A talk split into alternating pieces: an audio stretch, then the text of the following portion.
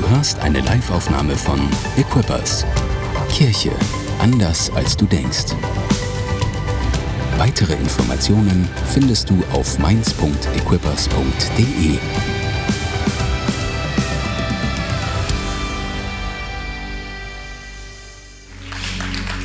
Yeah, so cool, dass du mit am Start bist, ob vor Ort oder vor dem Fernseher, vor dem Laptop oder in einem Church-Stream. So nice, dass du am Start bist. Hallo auch von mir, ähm, könnt gerne Platz nehmen. Äh, mein Name ist, wie gesagt, Lukas. Ich bin äh, 29 Jahre alt, bin verheiratet mit Susanna und yeah, danke dafür. Und äh, wir haben einen Sohn, der heißt Elia, der ist äh, letzte Woche eins geworden. Yeah. Hammer. Und das war der erste Kindergeburtstag, den wir hatten. Und äh, der war schon ziemlich cool, muss ich sagen. Äh, Hammer. Ich würde sagen, wir sind direkt bereit fürs Wort Gottes, oder? Hier, also David und, und Paul und die Band, die waren schon richtig gut. Äh, wir, wir, sind, wir, sind, wir sind ready fürs, fürs Wort Gottes, ohne Umschweife, oder? So, wir, wir, wir legen los mit der Predigt. Ähm, ich habe eine Predigt mitgebracht, die heißt äh, In der zwölften Runde. In der zwölften Runde. Ich bin ein bisschen Sportfan. Und ähm, im Boxen gibt es zwölf Runden, habe ich gehört. Wie man an meinem Körperbau erkennen kann, ist Boxen nicht so mein Ding. Aber ich habe schon mal einen Boxkampf gesehen im Fernsehen. Und äh, deshalb kann ich dir sagen, es hat zwölf Runden. So, und ähm, nach zwölf Runden ist das auf jeden Fall vorbei. Und dann wird irgendwie festgestellt, so, wer ist der Sieger? Wer hat sich besser geschlagen? Wer hat gewonnen und wer hat verloren? Äh, manchmal ist auch früher vorbei. Wenn einer auf die Bretter geht und irgendwie K.O. geht, dann äh, ist das Match ein bisschen kürzer. So, das heißt, man muss immer vorsichtig sein beim Boxen, wenn man sich so ein Ticket kauft und ähm, wenn der eine viel besser ist als der andere, dann, äh, keine Ahnung, kann es nach 30 Sekunden schon vorbei sein. Das ist dann ziemlich blöd. Äh, aber normalerweise, sage ich mal, geht es zwölf Runden. So, und ähm, ich will heute ein bisschen drüber sprechen, so, ähm, wenn, wir das, wenn wir dieses Bild von einem Boxkampf, von der zwölften Runde mal als Metapher nehmen ähm, für unser Leben ähm, und, und sagen so, ähm, irgendwann, irgendwann komme ich in der zwölften Runde an. Irgendwann in meinem Leben bin ich am Ende meines Lebens angekommen und dann schaue ich zurück und dann frage ich mich so, hey, was habe ich aus meinem Leben gemacht? Was wirst du machen in der zwölften Runde? Hey, wahrscheinlich die wenigsten Leute sind in ihrer zwölften Lebensrunde, sondern eher so, keine Ahnung, vielleicht in der vierten, vielleicht in der siebten, vielleicht in der zehnten, keine Ahnung. So, aber wenn du zurückschaust, so, was für eine Person willst du sein in der zwölften Runde? Ähm, und ich weiß nicht, wie es dir geht. Manchmal merkt man so, wenn Leute älter werden, so, ähm, es gibt ältere Leute, die sind einfach Ermutiger. Und ich, ich liebe das so sehr. Ich habe eine Person in meinem Team, sie ist nicht ganz alt, aber so ein kleines bisschen alt, so knapp Anfang 60 so. Und, und ich, ich liebe es total, dass ich so viel Zeit mit ihm verbringen kann, weil er so ein Ermutiger ist. Und ich denke mir so, wow, das hilft mir so sehr, meine Runden zu überstehen, meine vierte Runde, meine fünfte Runde, was auch immer. Wenn da Leute sind, die weiter sind als, als ich und die, die mich ermutigen so. Das ist der Hammer, oder? So, es gibt, manchmal gibt es auch äh, ältere Leute, die eher so, oh, die Jugend von heute und früher war alles besser und keine Ahnung was. Und manchmal gibt es auch Leute, die werden ein bisschen bitter. So. Und hey, ich, ich will heute, ich will heute, ich will dich fragen, was, was für eine Person willst du sein in der zwölften Runde? Willst du eine Person sein, die ermutigt oder willst du eine Person sein, die bitter wird? So. Äh, und ich glaube, keine Ahnung, so weit bin ich noch nicht in meinen Runden, in meinem Leben. Aber ich glaube jetzt nicht, dass man irgendwie in der zwölften Runde entscheidet, okay, jetzt entscheide ich mich, werde ich ein Ermutiger oder äh, sehe ich das Leben aus einer schlechteren Perspektive. Sondern ich glaube, wir entscheiden heute, wie wir in der Zukunft drauf sein werden. So, wie du in, in, in Runde 12 drauf bist, das entscheidet sich in deiner Gegenwart. Du baust in deiner Gegenwart deine Zukunft. So, und ähm, ich, will, ich will mit euch ähm, in die Bibel reinschauen und ähm, will, mir, will mir eine Bibelstelle durch, äh, durchlesen mit euch von jemandem aus der zwölften Runde. Und zwar ist das Paulus und ähm, der hat eine Menge Sache, Sachen gemacht im Neuen Testament, eine Menge Bücher geschrieben so. Aber ich will eine ganz spezielle Stelle von ihm vorlesen, weil es sind die letzten Worte, die er überhaupt schreibt. So, es ist der letzte Brief, der uns überliefert ist von ihm. Es sind die letzten Worte, die er hinterlässt. Und manchmal kennst du das vielleicht so, dass man sagt, was waren die letzten Worte von Person XY? So, und dann sagt man, die sind ganz besonders wichtig. So, und ähm, die, die Bibelstelle, die wir uns gleich durchlesen werden, die steht im Timotheusbrief, weil das ein Brief ist, den Paulus geschrieben hat an Timotheus. Und das Spannende ist, Timotheus war ein junger Leiter in der Kirche. So, und quasi die Perspektive ist, Paulus in der zwölften Runde schreibt zu Timotheus, der in seinem Leben in irgendeiner anderen Runde gerade am Start ist. Keine Ahnung welche, vielleicht die fünfte, vielleicht die siebte so. Ähm, aber es sind die letzten Worte, die er so hinterlässt Und er sagt so, hey Timotheus, achte auf folgende Dinge. So, und ich glaube, Paulus ist einer von diesen Ermutigern. So, und ähm, wenn, wenn du sagst so, hey, ich will in den Runden, in denen ich gerade am Start bin, so in den Kämpfen, die ich gerade kämpfe, hey, ich will das gut bauen, hey, dann will ich dir sagen, dann pass auf, was Paulus schreibt in diesem Brief an Timotheus. Ist das gut? Ja, vielleicht ein bisschen Kontext. Ähm, Paulus ist äh, jetzt nicht ganz in der leichtesten Lage so. Er merkt so, es geht dem Ende entgegen. Und ähm, er liegt jetzt nicht irgendwie im Krankenhaus, so, er merkt so, er ist kurz vorm Sterben, sondern er ist in Gefangenschaft. So, er ist festgenommen worden, ähm, weil er den Glauben von Jesus verkündet hat. Und im Römischen Reich kam das im ersten Jahrhundert zumindest nicht so gut an. Das wurde dann irgendwann anders. So, aber ganz am Anfang war das nicht so eine, nicht so eine nice Sache, haben die Römer, Römer gedacht und die Kaiser gedacht. Und ähm, deshalb ist äh, Paulus irgendwie im Gefängnis am Start und aus dem Gefängnis schreibt er diesen Brief. Und äh, ihr, seid, ihr seid ready zu hören, was er schreibt, oder? Ja, online bestimmt auch. Äh, dann machen wir, legen wir mal los. Ähm, ich lese, los, lese vor aus 2. Timotheus äh, Kapitel 4 ab Vers 6. Da schreibt Paulus, was mich betrifft, so wurde mein Leben schon als Opfer für Gott ausgegossen und der Augenblick meines Todes ist nahe. Nehme ich jetzt mal als Einleitung so. Also ihr merkt so, Paulus weiß selbst so, es geht langsam zu Ende. So. Und dann schreibt er folgendes. Er sagt, ich habe den guten Kampf gekämpft. Können wir mal sagen, guter Kampf. Ich habe den guten Kampf gekämpft, den Lauf vollendet und bin im Glauben treu geblieben.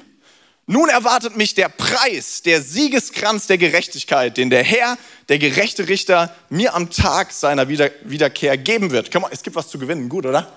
Ich mag das immer, es gibt was zu gewinnen, Hammer, es gibt einen Preis. Äh, doch diesen Preis gibt er nicht nur mir, sondern allen, die seiner Rückkehr, die seine Rückkehr herbeisehnen. So, das ist so die, die, die Einleitung von den letzten Worten. Und jetzt kommen noch persönliche, persönliche Worte, die er, die er richtet an Timotheus. Er sagt zu ihm, bitte komm sobald du kannst. Vielleicht, vielleicht merkst du es, was da schon so mitschwingt, so, so dieses, so, hey, so leicht ist es nicht, da wo ich gerade bin. Bitte komm, sobald du kannst. Demas, und er zählt jetzt ein paar Leute auf, mit denen er unterwegs war, die seine Mitarbeiter waren oder sind. Demas hat mich verlassen, weil er die Dinge dieser Welt liebt und ist nach Thessalonich gegangen. Christenz, geiler Name, ist nach Galatien gegangen und Titus nach Dalmatien. Nur Lukas ist bei mir. Ich, ich habe vorher überlegt, ver verkneife ich mir den Witz? Ich glaube, ich, ich verkneife ihn mir. ähm, ja, schreibt er weiter. Ähm, bringe Markus mit, wenn du kommst, denn er wird mir bei meinem Dienst nützlich sein. Ich habe Tychikus nach Ephesus geschickt und vergiss nicht, mir den Mantel mitzubringen, den ich in Troas bei Carpus zurückließ. das ist mal ein sehr wichtiger, sehr wichtiger Satz zum drüber predigen. Ey, aber pass auf, ich meine, ich, ich nehme mal an, warum braucht er einen Mantel? So, wahrscheinlich sitzt er in einem Verlies, da ist es kalt, da ist es nass. So. Und er sagt so, hey Timotheus, bitte komm so schnell du kannst und nimm den Mantel mit. So, das ist die Situation, in der Paulus ist. Ist keine leichte Situation. Ähm, und ich finde es auch wirklich, wirklich beeindruckend zu sehen, das will ich eigentlich gleich noch was sagen, aber schau mal an, über wie viele Leute er schreibt. Und er sagt, das sind Leute an meiner Seite, aber es sind auch Leute gegangen.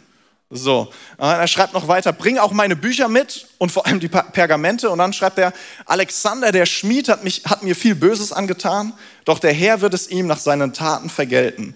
Nimm dich, nimm dich vor ihm in Acht, denn er hat sich gegen alles gestellt, was wir gesagt haben. Vielleicht war er mit dafür verantwortlich, dass Paulus verhaftet worden ist, man weiß es nicht. Ähm, als ich das erste Mal dem Richter vorgeführt wurde, war niemand bei mir. War niemand bei mir. Alle haben mich im Stich gelassen. Ich hoffe, es wird ihnen nicht angerechnet werden.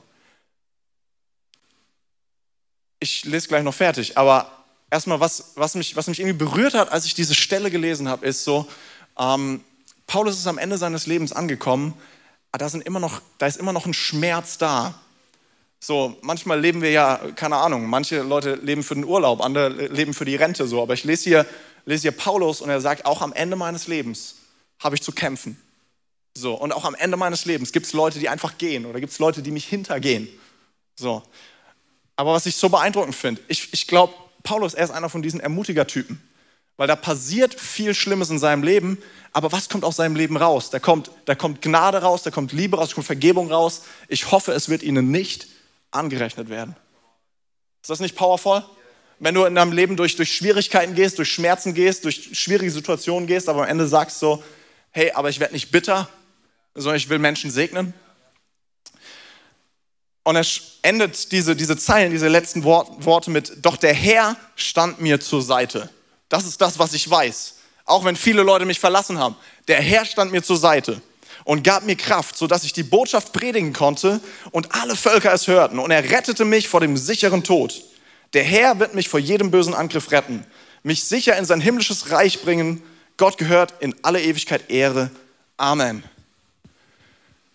Und ich finde das irgendwie beeindruckend eine Person, die am Ende ihres Lebens ankommt und nicht sagen kann, alles ist top. Aber die trotzdem sagt so, hey, ich habe den Kampf gekämpft. Ich habe den guten Kampf gekämpft. Ich bin dankbar für viele Sachen. Ich weiß, ich habe Schrammen erlitten. Ich weiß, ich habe Verletzungen erlitten. Ich weiß, es sind Situationen passiert, über die bin ich nicht glücklich. Aber ich weiß, Gott ist an meiner Seite. Und ich will dir was sagen, Timotheus. Bei all den Dingen, die passieren, kämpf du den guten Kampf. Es lohnt sich. Es lohnt sich. So, und ich will heute darüber sprechen, was wir aus dieser Bibelstelle rausnehmen können, rausziehen können, an Prinzipien, an Ideen, wie wir unsere Kämpfe in Runde 4 oder in Runde 7 gewinnen können. Weil er schreibt das Ding ja an Timotheus, damit Timotheus was mitnehmen kann aus, aus dem, was er erlebt und dem, was er sieht und dem, äh, was, was er in der, in der Retroperspektive so, so sieht und ausspricht über sein Leben. Also wenn du hier bist und sagst, hey, ich würde gerne lernen für meine Runde, in der ich gerade bin, hier sind fünf Punkte, wie du durchziehen kannst. Ist das gut? Alright, ja, dann fangen wir mal an. Ähm, am besten mit äh, Punkt 1. Seht ihr es auch so? Hammer. Ähm, den ersten Punkt habe ich genannt, steig in den Ring steig in den Ring. Wir sind ja noch beim Boxen so und wenn du irgendwie antreten willst, dann musst du äh, als erstes mal in den Ring steigen und nicht irgendwie als Zuschauer am Start sein. Und ähm, ich habe euch schon diesen, diesen Satz wiederholen lassen, den guten Kampf. Das ist das, wovon Paulus spricht in 2. Timotheus 4, Vers 7. Er sagt, ich habe den guten Kampf gekämpft. Und das ist nicht das erste Mal, dass er über Timotheus spricht, über etwas, was er den guten Kampf nennt, sondern das ist der zweite Timotheusbrief und der heißt zweiter Timotheusbrief, weil da gibt es noch einen ersten. Also einen, den er früher geschrieben hat, auch an Timotheus. Und schon da schreibt er in 1 Timotheus 1, Vers 18, ähm, ihre Voraussagen, Voraussagen von Propheten sollen dich, Timotheus, stärken, den guten Kampf zu kämpfen. So, also da gibt es eine Botschaft, die Paulus hat an Timotheus. Und er sagt, hey, es gibt etwas, das ist ein guter Kampf. So, ich weiß nicht, ob es sich lohnt, jeden Kampf zu kämpfen, vielleicht nicht, aber auf jeden Fall gibt es etwas, wofür es sich zu kämpfen lohnt. Und ich will dich fragen, stehst du im Ring oder bist du ein Zuschauer? So, hey, ich glaube, es ist möglich, ein Leben zu leben, wo man schaut nach dem geringsten Widerstand. Nach dem, oh, ich will ein bisschen zuschauen, was andere Leute machen. Aber ich glaube, es gibt ein größeres Leben als das. Es gibt ein Leben, wo wir sagen so, hey, ich will einen Kampf kämpfen, der sich zu kämpfen lohnt. Wie viele Leute sitzen irgendwie vor dem Fernseher oder schauen sich das Leben von anderen Leuten an und sie sind am Bewerten und sagen so, oh ja, so, ah ja, ich würde es so machen, ich würde es so machen, ich würde es so machen.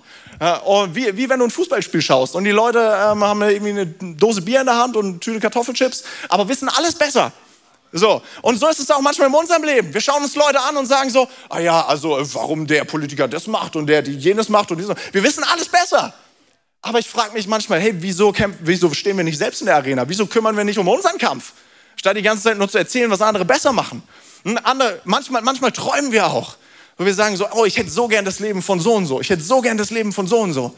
Hey, wieso steigen wir nicht in die Arena? Wieso sagen wir nicht, hey, ich suche nach dem, was Gott hat, vorhat für mein Leben? Um, ähm, ich habe einen ganz, ganz coolen Film, Film geschaut von, von ein paar Wochen. Äh, der heißt äh, Begnadete Hände. Und ich will dir von einer Filmszene erzählen aus diesem, diesem Film, den ich wirklich spannend fand. Ähm, in dem Film geht es um einen Arzt, der heißt Ben Carson. Und er ist ähm, Spezialist für das Trennen von siamesischen Zwillingen. Also wirklich eine abgefahrene Sache. Und ähm, in diesem Film äh, wird so ein bisschen die Geschichte erzählt seiner, seiner Kindheit oder wie er zu dem geworden ist, was er jetzt ist. Und es gibt diese eine Szene. Ben Carson kommt aus Detroit, aus, ähm, aus dem Ghetto. Er ist Afroamerikaner und äh, es wird so ein bisschen, ein bisschen erzählt, dass er nicht die leichteste Vergangenheit hat. So mit acht Jahren haben sich seine, seine Eltern scheiden lassen und äh, seine, seine Mutter, und das ist, ist, ist, eine, ist eine wahre Geschichte, der Mann gibt es wirklich, lebt noch, ist Politiker inzwischen und ähm, äh, die, die Mutter arbeitet eigentlich den ganzen Tag, um die Kids durchzubringen. Und leidet auch unter Depressionen und sowas und kommt selbst, äh, hat selbst nicht viel Schulbildung erfahren und so. Und dann ist diese eine Filmszene, wo die, wo die Mama nach Hause kommt, abends nach der Arbeit, nach einem langen Tag. Und Ben Carson ist neun Jahre alt, zehn Jahre alt, sitzt vor dem Fernseher. Und äh, die Mama kommt rein und ähm, sie schaut sich das an. Und sie fängt an mit Ben zu sprechen und sagt so, hey, du sitzt da vor dem Fernseher und träumst davon, das Leben zu haben, was die Leute da haben. Aber wenn du dieses Leben leben willst, dann musst du den Fernseher ausmachen. und dann sagt sie zu ihm, und ich will, dass du ab sofort jede Woche ein Buch liest und mir eine Zusammenfassung schreibst und sie mir gibst. So, ist ein cooler Film. Und dann irgendwann kommt raus, sie kann gar nicht lesen. Sie sagt so, ich habe äh, oh, hab meine Brille nicht dabei. Dann muss Ben ihr die Sachen selbst vorlesen, weil sie gar nicht lesen kann. So eine abgefahrene Geschichte. So, aber die, die Szene, die hat, die hat irgendwie, die hat mich so angesprochen diese Woche, als ich drüber nachgedacht habe. Hey, wie oft schauen wir zu? Wie oft, wie oft leben wir für, für ein leichtes Leben, wenn es eigentlich vielleicht was Größeres gibt, wofür wir leben könnten? Ganz ehrlich, hey, der wichtigste Moment meines Lebens war, als Gott mir Sinn in mein Leben reingesprochen hat. 2011, als ich in einem Gottesdienst war, ähm, gerade mit dem Abi fertig, keine Orientierung, kein Plan, keine Lust, irgendwas mit meinem Leben zu machen. Aber Gott war so gnädig und, und in einem Gottesdienst hat er zu mir gesprochen, hat mir gezeigt, hey, ihn gibt es wirklich. Hey, er hat mir gezeigt, so, er hat was vor mit meinem Leben. Und das war ein, war war ein Moment, so, so, wo ich gesagt habe, wow, ich will rauskommen aus meiner Lethargie. Ich will rauskommen aus diesem, was mache ich eigentlich mit meinem Leben? So, ich will sagen, hier bin ich. Was hast du vor mit mir? Ich kann dir sagen, es ist eins der gefährlichsten Gebete. Es ist vielleicht das gefährlichste Gebet, was du sprechen kannst, ist zu sagen, Gott, gebrauche mich. Weil ich sag dir, dann geht's los. Ich habe dir, Gott hat etwas vor mit deinem Leben. Es ist größer als Urlaub. Ich glaube, Urlaub ist die Pause zwischen Runde 3 und Runde 4. Ja, die ist dafür da, damit du Power hast für Runde 4. Die ist nicht, das, das Ziel ist nicht die Pause. Das Ziel sind die Runden. Und der Urlaub hilft dir, die Runden zu gewinnen, hoffentlich. Das ist, was ich hoffe. Weißt du, und es ist gut, einen guten Kampf zu kämpfen. Darf ich eine Bibelstelle vorlesen über Jesus und den Kampf, den er zu kämpfen hatte? Hebräer 12, Vers 2. Jesus war bereit, den Tod der Schande am Kreuz zu sterben. Er war bereit, Schmerzen auf sich zu nehmen. Er war bereit zu kämpfen. Warum? Weil er wusste, welche Freude ihn danach erwartete. Welche Freude ihn danach erwartete. Hey, ich glaube, die beste Freude, die es gibt, ist die Freude danach. Manchmal, manchmal ist, es, ist es hart, einen Kampf in unserem Leben durchzukämpfen. Und manchmal rennen wir davor weg. Aber weißt du was? Hey, ich, ich will nicht die, die Momente die Momente äh, nicht haben, wo ich weiß, hier habe ich einen Sieg gewonnen, hier habe ich einen Sieg errungen. So, äh, ich weiß, wir haben gerade so, äh, wie heißt das nochmal, so Leadership-Abendschule, Masterclass. Und äh, das ist immer Montagabends und, und generell fühle ich mich eigentlich Montagmittags immer so, oh, jetzt schon wieder ein Abendtermin, oh, nochmal was machen, nochmal was vorbereiten, nochmal und so weiter und so weiter. Äh, aber wenn ich es dann gemacht habe, dann ist da dieses Gefühl von, yeah, das war der Hammer. Das war früher im Fußball auch immer so. Oh Mann, jetzt wieder anstrengend so. Und dann hast du das Spiel gespielt und denkst dir so, wow, zum Glück habe ich es gespielt. So. Und ich weiß, das, das ist etwas, was Gott tun möchte in deinem Leben. Er hat etwas vor mit dir und manchmal ist es ein bisschen, bisschen angsteinflößend, ein bisschen furchteinflößend. Das heißt, wirklich, ich könnte es auch entspannter haben. Aber ich will dir sagen, nichts ist so powerful wie die Freude danach. Nichts ist, nichts ist so powerful, als zu sehen, hey, Gott wirkt wirklich durch mich.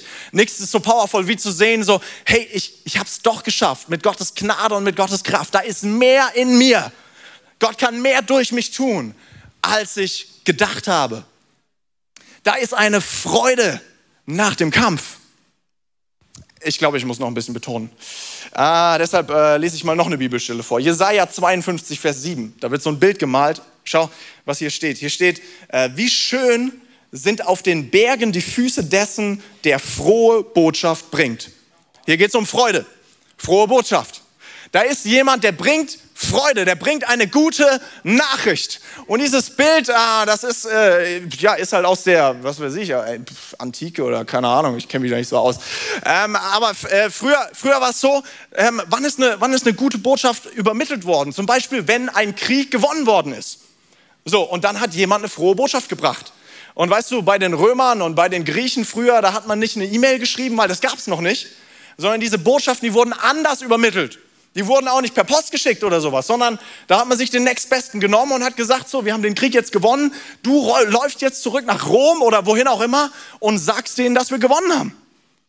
So, das heißt, die Freudenbotschaft, die wird, die wird getragen durch, durch das Reich hindurch. Der rennt da seine 50 Kilometer, seine 100 Kilometer, seine 300 Kilometer, was weiß ich wie lang.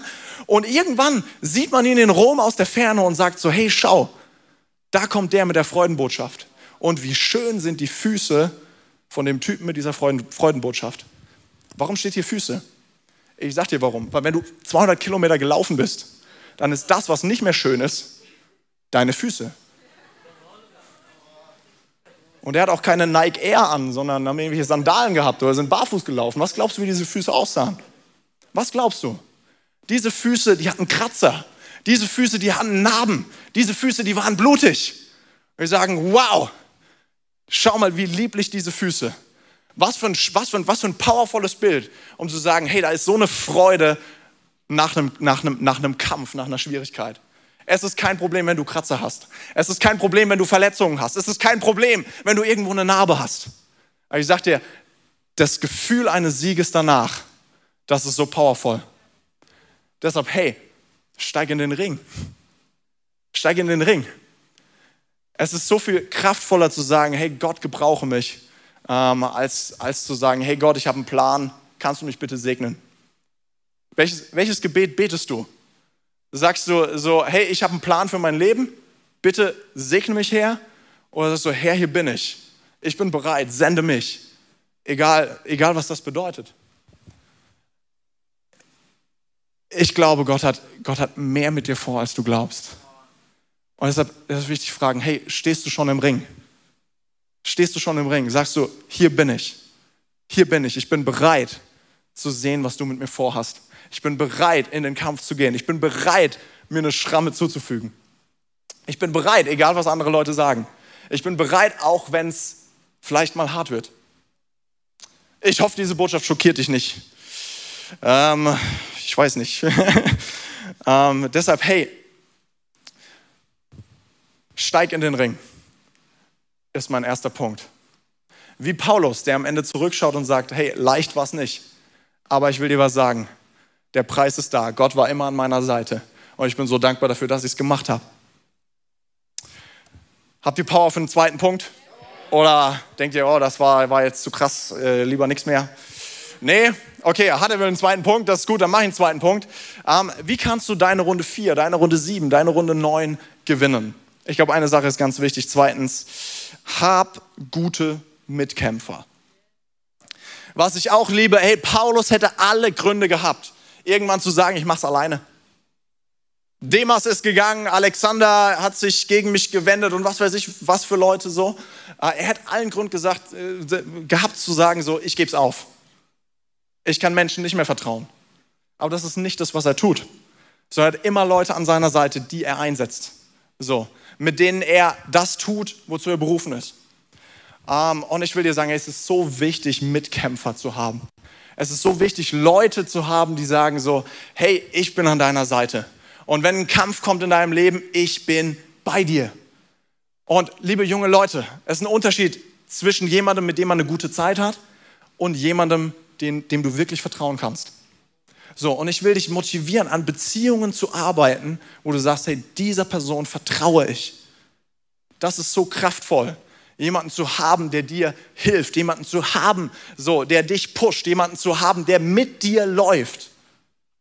Ah, weißt du, ähm, einer von, von, von meinen äh, sehr guten Freunden, äh, der Dan, hat mich vor ein paar Wochen wirklich überrascht mit, mit einer Sache, die er zu mir gesagt hat. Ich war wirklich gedacht, wow, wie krass. Ähm, und er hat mir erzählt von irgendeinem Kampf, einer Schwierigkeit in seinem Leben. Und dann hat er zu mir Folgendes gesagt. Er hat zu mir gesagt, Lukas, was denkst du darüber? So? Und ich habe so gedacht, ja, hm, ja, blöd, dass du das fragst, weil ich sehe es so ein bisschen anders. Ähm, und dann hat er zu mir gesagt, ähm, hey, ich erwarte, dass du mir den Kopf wäschst. So. Das waren die Worte, die er zu mir gesagt hat. Ich erwarte, so. Was er in anderen Worten, was er gesagt hat, hey, ich gebe dir das Mandat, mir zu sagen, was du wirklich glaubst. Und das ist so powerful. Oh, ich war so, so dankbar dafür, dass, dass ich das machen darf. So, äh, so dankbar für, für, für, für diese Beziehung. Zu sagen so, hey, ähm, ich habe jemanden in meinem Leben, wo ich sage, ey, ich habe das Vertrauen, dass du mir was sagst. So, ähm, äh, was ich erstmal nicht so sehe ähm, was vielleicht hart ist zu hören. Und ich glaube, es ist so wichtig, solche Leute zu haben in deinem Leben. Es, es lohnt sich so sehr, mit Leuten eine Strecke zu gehen. Es lohnt sich so sehr, es auszuprobieren. Es lohnt sich so sehr zu sagen, gut, ich finde heraus, ob der Typ ein Demas ist oder ein, wie heißen die anderen? oder ein Tüchikus oder keine Ahnung was. So, hey, auch wenn Dinge vielleicht mal schief gehen. So, Beziehungen, es, es lohnt sich so sehr, an Beziehungen dran zu bleiben. Habt gute Mitkämpfer. Ist das ein guter Punkt? Alright, Hammer. Dann seid ihr ja immer noch am Start. Äh, dann würde ich sagen, machen wir Punkt 3. Bereit für Punkt 3? Punkt 3 heißt, äh, steh wieder auf. Steh wieder auf. So in einem Boxkampf kann es sein, dass du mal auf die Bretter gehst. Das bedeutet noch nicht, dass das Ding vorbei ist. Du kannst wieder aufstehen. Deshalb steh wieder auf. Und ähm, äh, ich will auf einen Vers eingehen aus dem, was, äh, aus der Stelle, aus, aus dem, was Paulus schreibt. Und zwar will ich, will ich, will ich sprechen über Markus. In 2. Timotheus 4, Vers 11, da schreibt Paulus über Markus. Und er sagt zu Timotheus, bringe Markus mit, wenn du kommst, denn er wird mir bei meinem Dienst nützlich, nützlich sein. Ähm, und vielleicht ein bisschen Backstory. Story. Markus, ähm, ah, ich, ich, ich, ich, ich liebe diesen Gedanken. Ähm, Paulus hat mit Markus eigentlich ein Problem. So, äh, und, und zwar ähm, ist er, kennt er, kennt er Markus schon, keine Ahnung, ein paar Jahrzehnte vielleicht so. Äh, und, und es war so, dass er irgendwann mal unterwegs war mit, mit Barnabas, einem anderen Mitarbeiter von ihm. Und Markus hat schon mit ihm zusammengearbeitet, Jahre zuvor. So, und ähm, da will ich mit euch nochmal äh, in, in diese Situation reinschauen, die sich einige Jahre zuvor abspielt. Apostelgeschichte 15, Vers 37. Ähm, Barnabas wollte Markus mitnehmen, steht da, und hier steht, jetzt, jetzt kommt Paulus widersprach. Paulus widersprach, weil Markus sie in Pamphylien im Stich gelassen und nicht mit ihnen weitergearbeitet hatte. Das heißt, zehn Jahre vorher, ich weiß nicht wie viele Jahre vorher, aber irgendwie, irgendwelche Jahre vorher, so hat Paulus gesagt, nein, mit Markus arbeite ich nicht mehr zusammen. So, weil er ist losgegangen auf seine erste Reise und äh, irgendwann auf halber Strecke hat Markus gesagt, hey, das ist mir zu viel, ich habe keine Lust mehr, was auch immer, er ist wieder nach Hause gefahren. So, und Paulus hat gesagt, dann auf der nächsten Tour, nee, den nehme ich nicht mehr mit. So, ja. Und wir lesen in der Bibel nichts darüber, was danach passiert. Wir lesen erst wieder bei Timotheus, dass, dass Paulus sagt, hey, schick mir Markus, weil er kann mir nützlich sein. Keine Ahnung, was zwischendrin passiert ist. So, aber ich will dir was sagen, hey, sei wie Markus. Vielleicht hast du mal was verrockt. Vielleicht bist du auf die Bretter gegangen. So, hey, aber hey, steh wieder auf. Steh wieder auf. So, hey, es ist, es ist okay, mal auf die Bretter zu gehen. Es ist, es ist, es ist, ja, es kann sein, dass man Vertrauen verspielt aber es ist möglich, Vertrauen auch wieder aufzubauen. Es ist, es, ist, es ist möglich, sich wieder neu in Beziehungen zu investieren. Es ist, es ist ein Weg, so, aber es ist möglich. Und Gnade ist da. Deshalb, hör nicht, dreh nicht, dreh nicht um, geh nicht weg, sondern steh wieder auf. Es ist möglich, Vertrauen von Menschen zurückzugewinnen. Und was ich dir noch sagen will, hey, Gott ist an deiner Seite. Gottes Gnade ist über deinem Leben. Markus vielleicht, bestimmt kennst du das Markus Evangelium, das sind auch dieselben Leute. So, also Gott wählt diesen Markus aus, diesen Markus, der irgendwann einfach abgehauen ist. Den wählt er aus um eines der wichtigsten Bücher überhaupt in der Bibel zu verfassen. Das ist so wichtig, man sagt so, Lukas und Matthäus haben abgeschrieben von Markus. So gut ist es.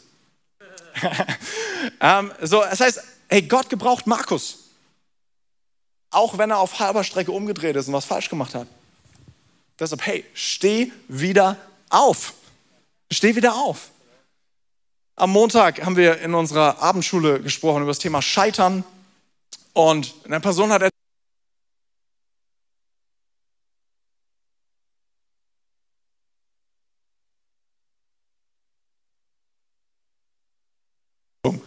So, und diese, diesen Gedanken fand ich, fand ich, fand ich, fand ich genial.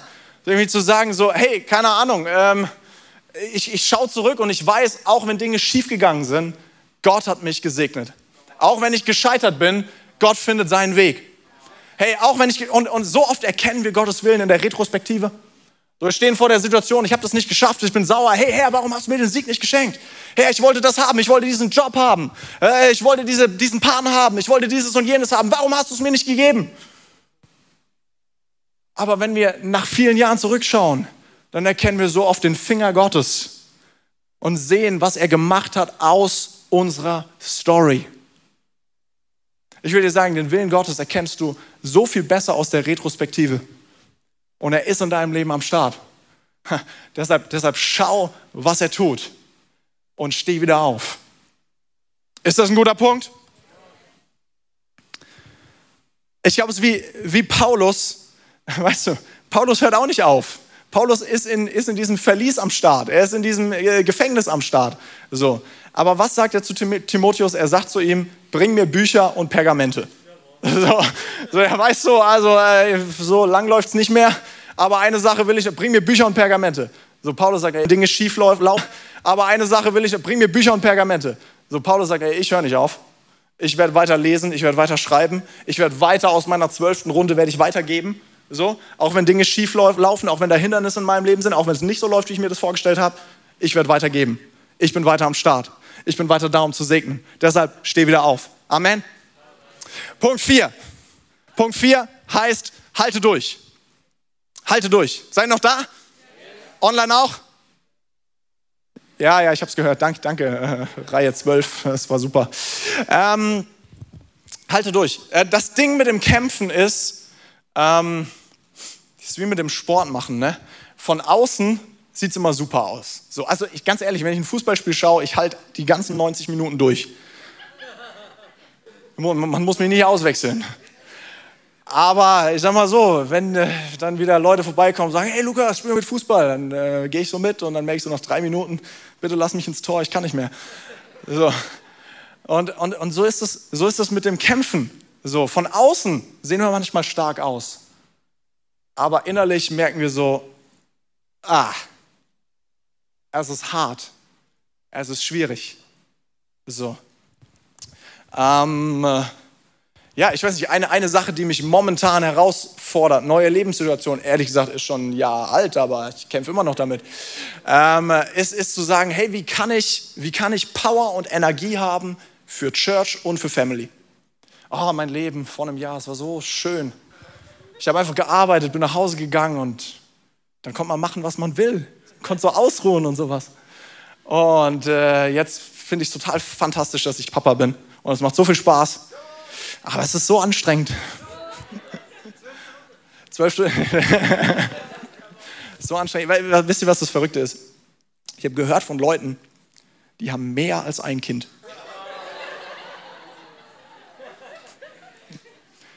Das sind keine Menschen. Das sind, für mich sind das Disney's Incredibles, sind das. Kann man das machen, ey.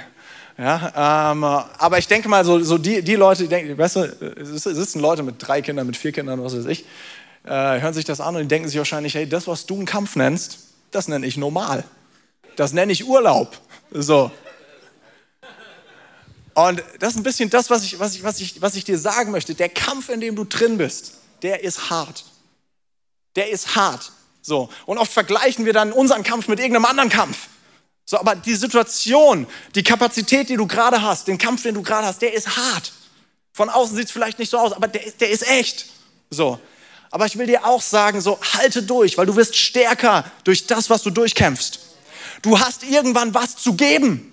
Weißt du, ich bin, ich bin davon überzeugt, dass ich in fünf Jahren, in zehn Jahren, irgendwann spreche darüber, wie kannst du Vollgas in der Church geben und Vollgas in der Familie geben. Jetzt, keine Ahnung, ich weiß es nicht. So, aber irgendwann werde ich darüber sprechen, weil ich es durchgekämpft habe. Und so ist es in deinem Leben. Ich hoffe, dass du aktuell Menschen hilfst, hilfst, die in der Situation sind, in der du vor fünf Jahren warst in der du vor zehn Jahren warst. Ganz ehrlich, ich hoffe, dass du den Leuten hilfst, wo du mir denkst, das, was du einen Kampf nennst, das nenne ich Dienstag.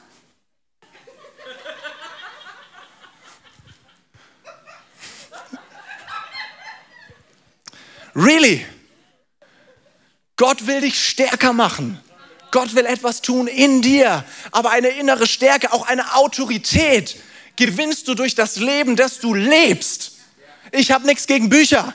Aber ich sag dir was, Autorität gewinnst du nicht einfach nur dadurch, dass du viel liest, sondern dass du deine Kämpfe durchstehst. Mit Schrammen, mit Narben, mit whatever.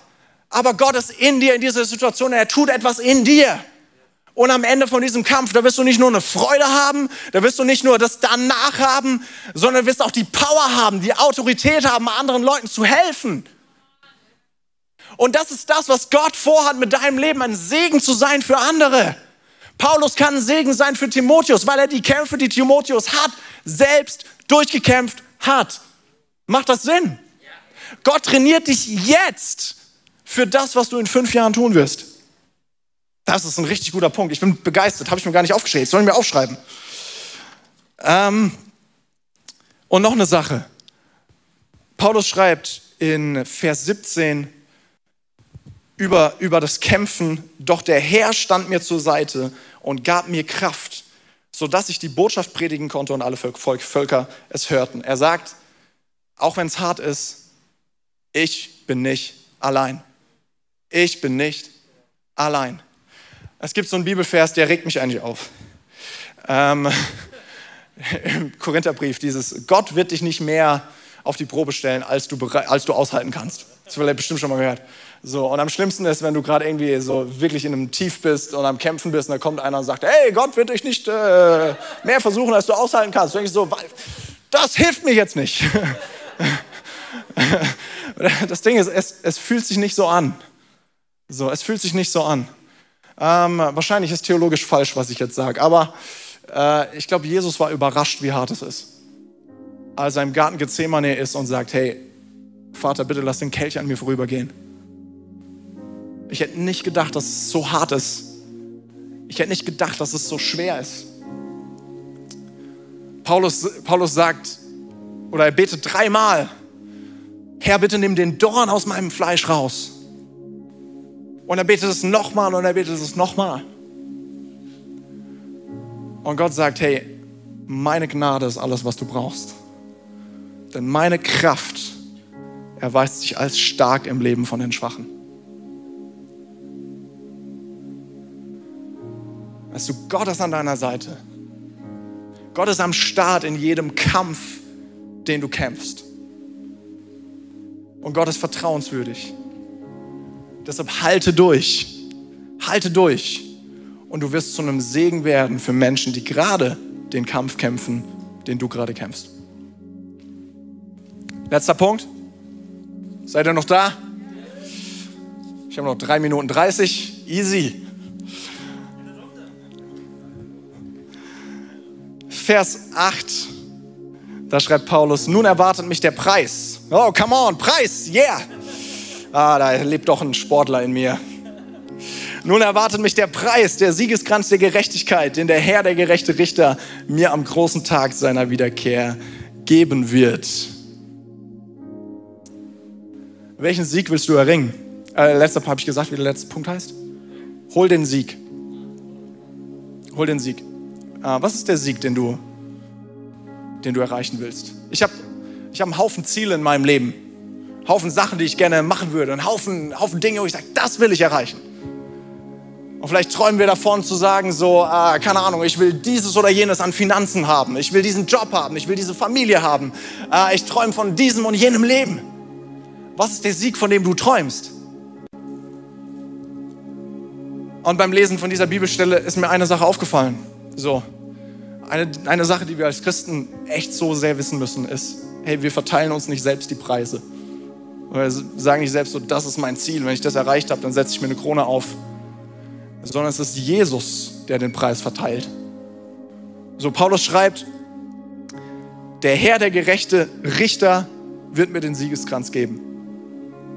Also ist die Frage nicht, was ist mein Ziel? Ich habe nichts gegen Ziele. Ich habe eine Menge davon.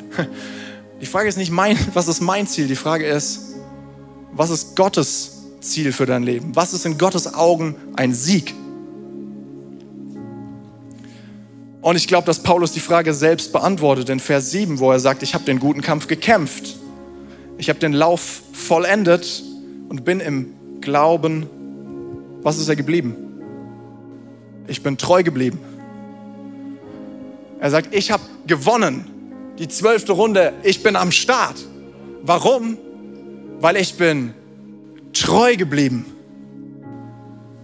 Bestimmt kennt ihr dieses Gleichnis von Jesus, wo er am Ende sagt zu dem, der seine Talente vermehrt hat, so, der du guter und treuer Diener. Er sagt nicht du, du erfolgreicher Leiter. Er sagt nicht du fantastischer Künstler. Er sagt nicht du toller Geschäftsmann, sondern er sagt du guter und treuer Diener. Und Paulus sagt, hey, Paulus, der hätte so viele Sachen aufzählen können. Ganz ehrlich, was der alles gemacht hat. Hätte aufzählen können, welche Gemeinden er gegründet hat. Hätte aufzählen können, wie viele Menschen er zu Jesus geführt hat. Hätte aufzählen können, was für tolle Briefe er geschrieben hat. Hätte aufzählen können, was, von, was für einen tollen Einfluss er hatte. Aber er sagt, am Ende habe ich eine Sache geschafft. Ich bin treu geblieben. Und ich sage dir, das ist das Powervollste, was es überhaupt gibt. Ich will sagen, du kannst, du kannst Dinge verlieren in deinem Leben. Du kannst Geld verlieren, du kannst scheitern, du kannst auf die Bretter gehen, du kannst Menschen verlieren, du kannst Beziehungen verlieren, du kannst einen Partner verlieren, du kannst Beliebtheit verlieren, du kannst Einfluss verlieren, du kannst viele Dinge verlieren. Aber halte an deinem Glauben fest. Bleibe treu. Bleibe treu. Das ist das, was Paulus definiert als, als, als, als, als das, was es zu feiern gibt.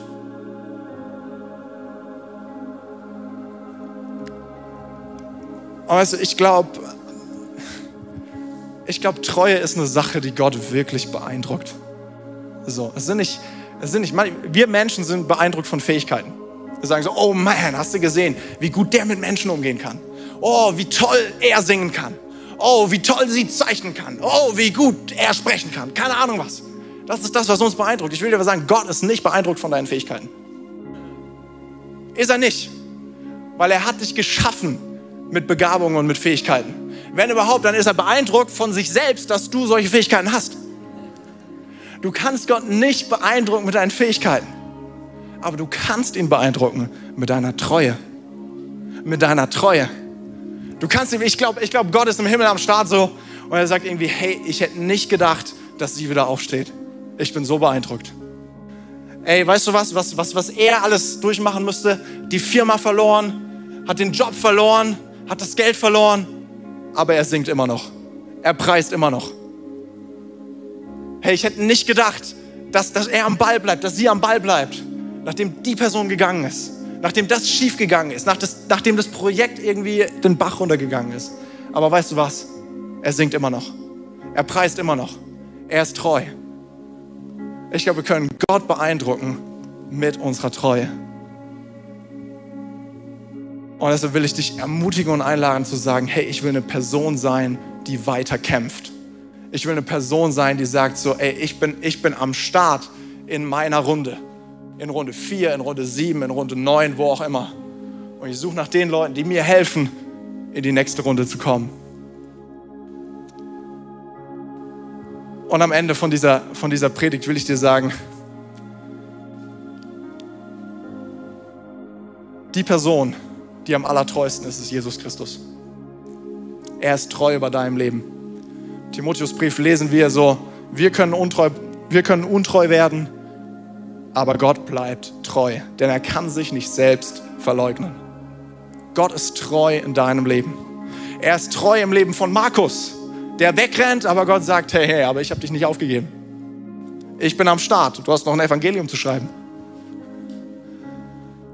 Und ich will dich fragen, hey, ob du eine Beziehung zu Jesus Christus hast. Weil ich will dir sagen, egal wie du unterwegs bist oder unterwegs warst, Gott ist voller Liebe für dich. Jesus Christus ist am Kreuz gestorben. Nicht für die Perfekten, sondern für die, die sagen, hey, ich brauche einen Retter. Jesus Christus ist am Kreuz gestorben für die Leute, die sagen, ich schaff's nicht. Ich brauche jemanden, der mir vergibt. Ich brauche jemanden, der mir, der das Loch in mir füllt. Ich brauche jemanden in meinem Leben, der mich füllt, der mein Herr ist, der mein Gott ist, der treu ist, wenn ich es nicht bin. Ich glaube, Jesus Christus ist jetzt hier in diesem Raum. Er ist zu Hause bei dir. Er ist im Church Stream. Er ist da, wo du jetzt gerade bist. Und er sagt, hey, ich bin hier. Ich bin treu bei deinem Leben. Und ich glaube, er hat eine Frage an dich und er fragt dich, hey, darf ich in dein Leben kommen? Weil Gott kein Gott ist, der mit einem Vorschlaghammer kommt, sondern der unsere Erlaubnis, der uns um unsere Erlaubnis bittet und sagt, hey, darf ich dein Gott sein? Die beste Entscheidung meines ganzen Lebens, ganz am Anfang habe ich es erzählt, ähm, war, war zu sagen, als, als, als Gott mich berührt hat, als ich gemerkt habe, so, ey, Gott gibt es wirklich, war zu sagen, hey, ich will dir nachfolgen. Und es hat mein Leben revolutioniert und ver, ver, ver, verändert. Und es gibt äh, keine wichtigere Entscheidung in meinem ganzen Leben. Äh, vielleicht bist du gerade auf irgendeinem Church-Stream hier vor Ort zu Hause und Gott hat zu dir gesprochen in den letzten paar Minuten. Ich will dir sagen, es ist möglich, Gott kennenzulernen und ihn einzuladen in dein Leben. Und diese Gelegenheit, die möchte ich jetzt geben am Ende von diesem Gottesdienst. Und äh, ich möchte dich bitten, da wo du jetzt bist, deine Augen zuzumachen, äh, weil ich will gleich ein kurzes Gebet sprechen, was eine Einladung ist dafür, dass Gott in dein Leben kommt. Und wir werden zusammen als ganze Kirche dieses Gebet sprechen. Und es ist ein Gebet, was dich verbindet mit Gott, dem Retter und König.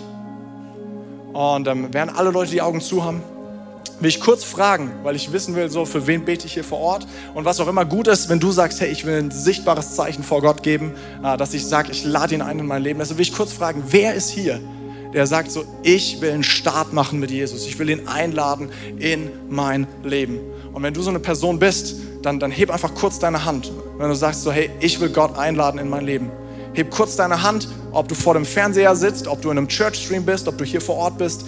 Heb kurz deine Hand als ein Zeichen vor Gott, um zu sagen so, hey, ich will Gott einladen in mein Leben. Und wir wollen zusammen als Kirche jetzt mit all diesen Leuten beten, die sich gerade eben gemeldet haben. Und wir machen es so, ich bete vor und wir alle beten nach. Und dieses Gebet ist das powervollste Gebet, das es überhaupt gibt. Church, seid ihr am Start? Lass uns zusammen beten. Herr Jesus, lass uns aufstehen. Herr Jesus, ich komme jetzt zu dir und gebe dir mein Leben. Danke, dass du treu bist. Danke, dass du in meinem Leben bist. Danke, dass du meine Kämpfe kennst. Dass du mich kennst und mich trotzdem liebst. Danke, dass du für meine Schuld gestorben bist. Danke, dass ich ein neues Leben habe mit dir. Ab heute bist du mein Gott. Ich folge dir nach. Du bist mein Retter. Du bist mein König. Ich gehöre zu dir. Von jetzt bis in Ewigkeit. Amen. Danke fürs Zuhören. Weitere Informationen findest du auf mainz.equippers.de.